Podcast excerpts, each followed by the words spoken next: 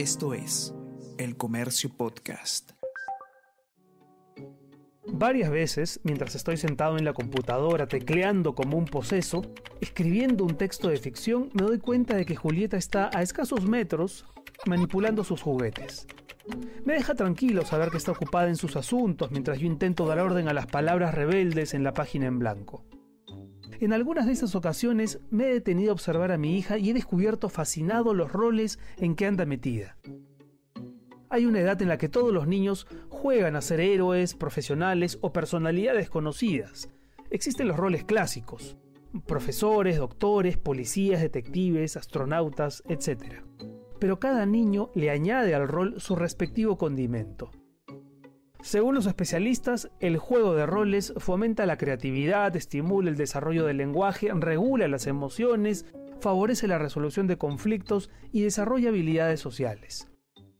Cuando juega a ser doctora, por ejemplo, para creerse el papel, Julieta necesita ponerse su bata impecable y abrir ese maletín rojo que lleva cosida una cruz blanca. Solo entonces somete a sus peluches y muñecas a una exploración minuciosa. Como su mamá es médico, Julieta está habituada a llamar a cada implemento por su nombre técnico, lo que le otorga un realista aire profesional. Aquí el estetoscopio, aquí el termómetro, aquí el espéculo, aquí el medidor de presión arterial, aquí las jeringas para tomar muestras.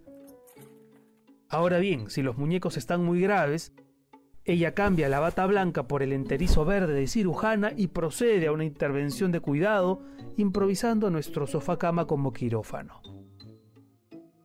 Hay días en que se convierte en alguna de las princesas de Disney y aprovecha para integrarnos al juego. Aunque el término integrarnos es en realidad un eufemismo, pues lo que hace es conminarnos a formar parte del elenco so pena de no portarse bien el resto de la semana. Si se cuelga el vestido y la larguísima trenza rubia de Rapunzel, yo ya sé que me tocará ser el valiente Flynn Rider, y a mi esposa no le quedará otra que ser la madre malvada. Si elige los atuendos de Frozen, soy el muñeco de nieve, Olaf, y me tengo que pasar el juego preguntándole sí, ¿por qué? Sí, ¿por qué? Si se pone la peluca de Ariel, me jalonea para que sea Tritón y me obliga a remedar juntos la trama de la película de la Sirenita con canciones incluidas.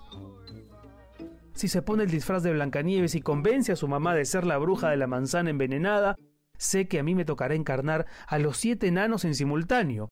Un desafío dramático ciertamente agotador pues llega un punto en que Tontín habla igual que Gruñón y los gestos de tímido se los adjudico confusamente a Dormilón, lo que pone muy nerviosa a la usualmente gentil Blancanieves. Otras tardes se viste como la Dorothy del mago de Oz, con canasta, perro y zapatitos rojos incluidos. Entonces mi esposa es el león cobarde y yo le doy vida al personaje que mejor me sale, el espantapájaro sin cerebro. También hay días en que Julieta no quiere ser ni princesa ni reina, sino profesora o compradora de supermercado o abnegada madre de 12 hijos. Desde luego nosotros tratamos de despejar cualquier atisbo de criterio sexista al momento de jugar con ella. De ahí que más de una vez, jugando juntos a la escuelita, yo haya hecho, muy dignamente por cierto, el papel de mejor amiga, de compañerita pesada o de directora autoritaria, y mi esposa se haya convertido en el severo profesor de inglés.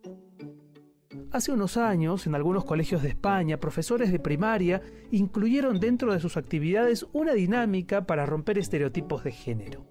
Les mostraban a niños y niñas una serie de uniformes de profesiones que durante años han sido relacionadas solo con varones.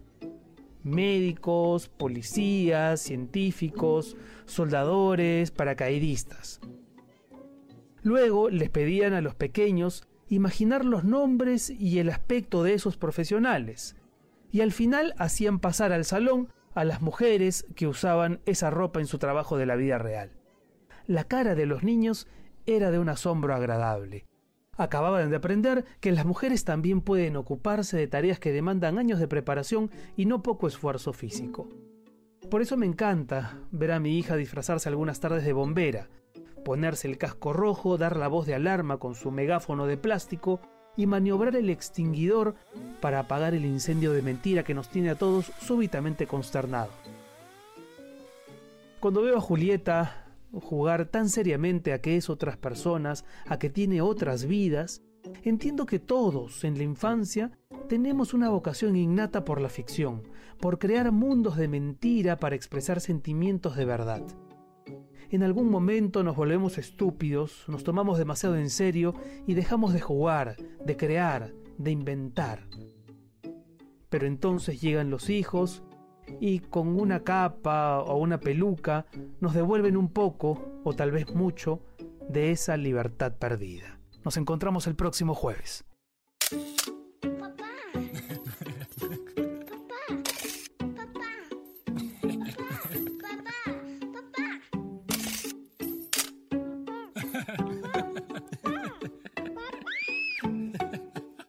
Papá no sabe nada con Renato Cisneros.